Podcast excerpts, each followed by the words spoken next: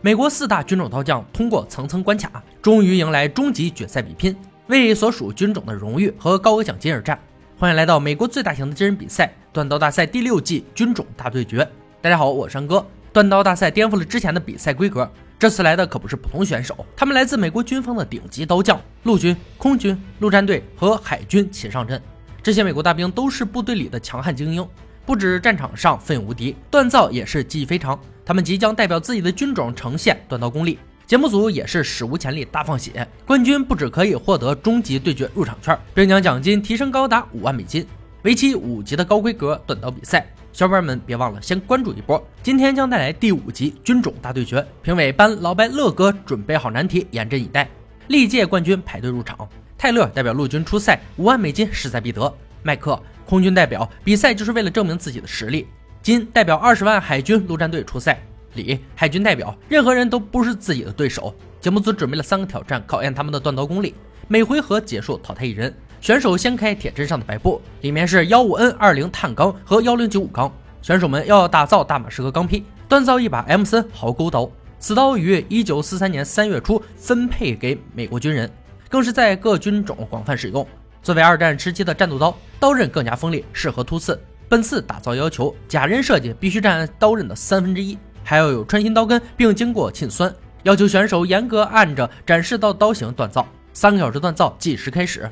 锻造大马士革钢坯对泰勒来说犹如吃饭喝水一样简单。首先将碳钢整理干净，必须保证没有任何杂质，否则将会影响焊接。计划周详，定会锻造出完美的作品。李和金暂时统一战线，把钢材放进饼桶里清洗。李从未锻造过大马士革钢，把所有的钢材堆叠在一起，总共十一层。随后把钢材锻接在一起后送进锻造炉。麦克的钢坯制作的很顺利，已经开始加热，然后就可以送上冲床塑形。泰勒前期锻接非常完美，轻轻松松做出了四十八层大马士革钢坯。金的钢材已经加热至橘红，接下来准备对折，预计做出七十二层。如果超常发挥，也许能达到一百四十层。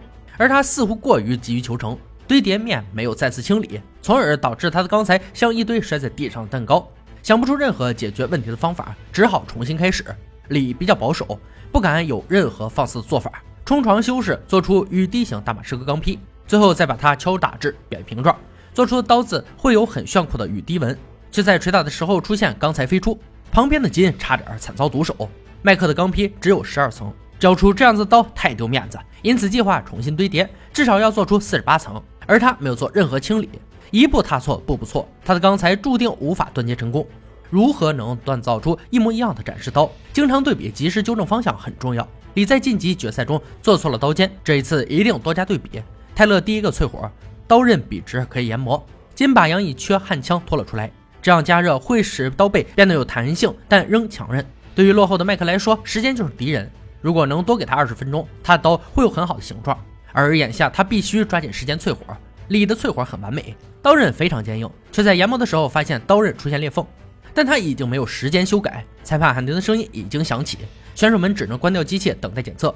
泰勒最先出场，他的刀有非常好看的大马士革钢纹，但展示刀有对称平行的毛尖，他的刀尖更像水滴形。麦克的刀背锥度逐渐下降，朝刀尖延伸，形状和展示刀背道而驰。金的刀型和展示刀最接近，但几乎看不到假刃的存在。李的刀身和刀刃部分有裂缝和脱屑，这样的瑕疵对他来说很不妙。检测过后，评委组需要进一步商讨去留问题。毫无疑问，泰勒得到了保送名额，其余三位选手的刀各有利弊。最终，李没能过关斩将，他的刀从头到尾都有裂痕，并且无法确定面积，只好打包回家。留下的选手不敢有任何怠慢，立即进入第二回合的比拼。他们要为刀子安装刀柄，把本不完美的作品变成真正的武器。要求必须加上碎骨头刀柄、圆头和 S 型护手。刀刃要经过沁酸，结束后接受刺激油桶和切削杀人的检测。而改造只有两个小时，计时开始。泰勒对自己的刀刃深具信心，但倾斜五度的刀根是他要改正的地方。首先要把刀刃部分放进水中，杨乙缺加热刀根，问题迎刃而解。金正在研磨一块看起来像虎纹枫木的木材，预计先完成刀柄，再处理刀型。顺利锁孔后，不忘了戏耍裁判。麦克在刀身上画出去除部位，让削磨更加精准，并且两面齐平。他的刀刃有太多要修改的地方，搞定所有问题后才能制作刀柄。泰勒选用夏威夷相思木制作刀柄，顺利完成锁空后置入刀根。金给护手加热时猛烈捶打刀根，这样能轻易的将软钢弯折。麦克费了九牛二虎之力，终于修改好刀型，随后准备用烧穿法安装刀柄，而这个方法的成功率极低，很多刀匠为此吃了大亏。就在他的手变成烤肉之前，终于成功了。两个小时在忙碌中过得飞快，裁判喊停的声犹如催命符般响起，选手们在最后一秒关掉机器，他们的刀将迎来无比残酷的实战检测。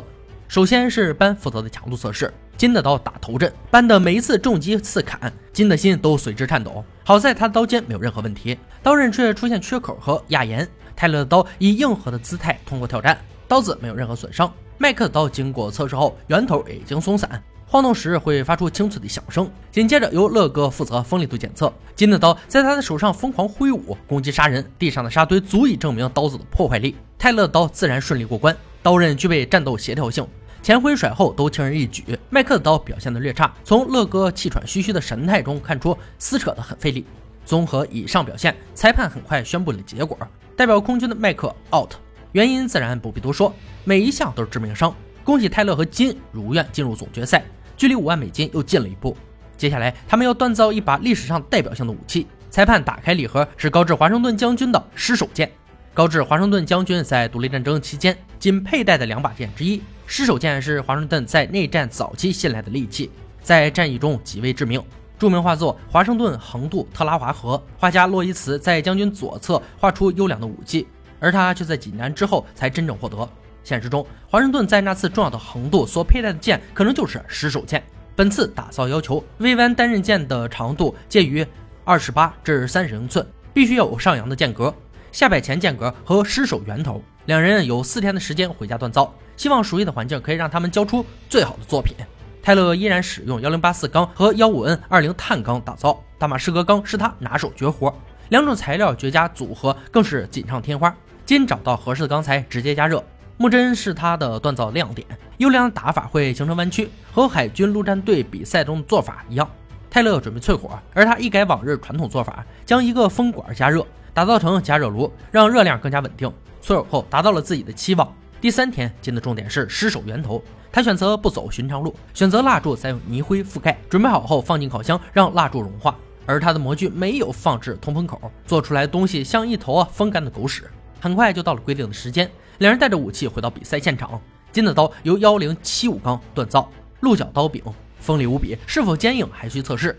泰勒锻造出一百二十三层大马士革刀，钢坯锻造这一块无人能及。漂亮的花纹在外观上占据优势。我们赶紧来测试一下威力到底如何。首先进行杀戮测试，泰勒刀先来。乐哥改花刀的本事一点没浪费，几刀下去，死猪被劈砍的像烤肠。刀柄舒服，刀刃锋利，好刀，好刀。金的刀紧随其后，完美的演绎了什么是关键时刻掉链子。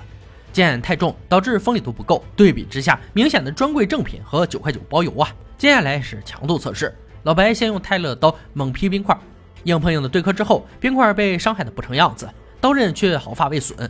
巨大的震动下也掉了链子。看着对手的刀如此邪恶，金要先喝口酒压压惊。而他的刀测试过后，刀刃保持的不错，刀身却出现了弯折，仅剩的链子早已不知所踪。最后的锋利度检测是成败的关键。乐哥首先用泰勒的刀和移动假人厮杀，刀刃锋利，可以彻底穿透，完美的武器。金的刀经历了同样的流程，假人虽有损伤，但伤口较浅，目测锋利度欠佳。综合以上表现，输赢已经没有任何悬念。没错，金不是最终赢家，他的圆形刀柄很难掌握，刀刃弯折也是淘汰的原因。恭喜泰勒赢得军种大对决冠军，五万美金实至名归。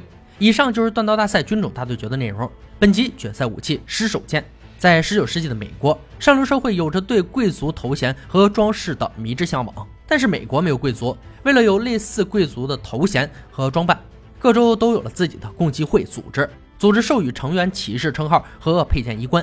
成员也在本周的共济会里交接各领域的头面人物，这也是共济会剑产生的社会大环境。一八六四年，第一批西皮厄斯骑士在华盛顿的协会刚刚成立，骑士已经开始佩戴尸首剑。协会内部非常注重仪式感，成员也均是上流社会成员。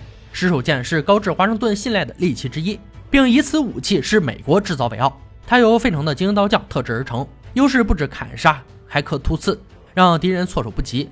由此可见，石手剑不只是战场上的杀敌霸主，也是权贵的象征。好了，今天解说到这里吧，我们下期再见。